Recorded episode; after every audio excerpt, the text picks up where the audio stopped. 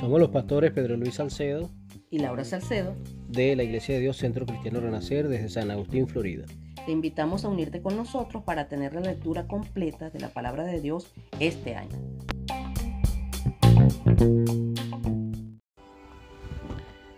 Mateo capítulo 14. Herodes oyó la fama de Jesús y pensó que era Juan el Bautista resucitado y que por eso tenía poderes. Herodes había arrestado a Juan el Bautista, lo había encarcelado como un favor a su esposa Herodías, ex esposa de su hermano Felipe. Juan le decía a Herodes que era contra la ley de Dios que se casara con ella. Entonces Herodes quería matarlo, pero temía que se formara una revuelta en el pueblo porque ellos sabían que Juan era profeta. En la fiesta de cumpleaños de Herodes, la hija de Herodías danzó y le agradó a Herodes.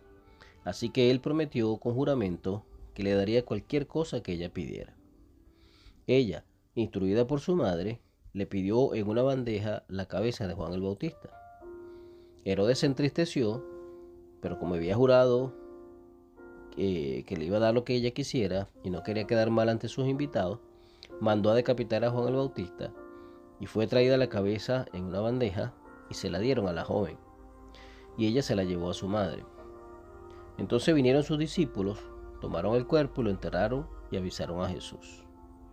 Oyéndolo Jesús se apartó de allí en una barca, pero la gente oyó a dónde iba y lo siguieron a pie. Y viendo Jesús a una multitud, tuvo compasión y sanó a los que estaban enfermos. Los discípulos, viendo que anochecía, le dijeron a Jesús que despidiera a la multitud para que fueran a comer. Pero Jesús les dijo que no era necesario, que le dieran ellos de comer. Y ellos dijeron, pero no tenemos sino cinco panes y dos peces. Y Jesús les dijo, traédmelos acá. Entonces mandó que la gente se recostase y oró por los panes y los peces, y los repartió a sus discípulos, y ellos los repartieron a la multitud. Y comieron todos y se saciaron, y recogieron doce cestas con lo que sobró. Y los que comieron fueron como cinco mil hombres, sin contar las mujeres y los niños. Luego Jesús se embarcó con sus discípulos a la otra orilla. Mientras despedía la multitud, se fue al monte a orar aparte y estaba solo. Cuando la barca estaba en medio del mar, se levantó un fuerte viento que agitaba las olas. Y como a las 3 de la mañana, Jesús se acercó a ellos caminando sobre el mar.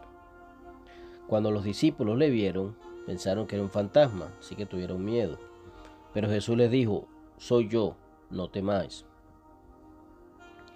Entonces Pedro le dijo, Señor, si eres tú, manda que yo vaya sobre ti, sobre las aguas. Y Jesús le dijo, ven. Así que Pedro caminó sobre las aguas. Pero al ver el fuerte viento, comenzó a hundirse y a gritar, Señor, Señor, sálvame. Entonces eh, Jesús extendió su mano y le dijo, ¿por qué dudaste, hombre de poca fe? Luego que subieron a la barca, Jesús calmó el viento.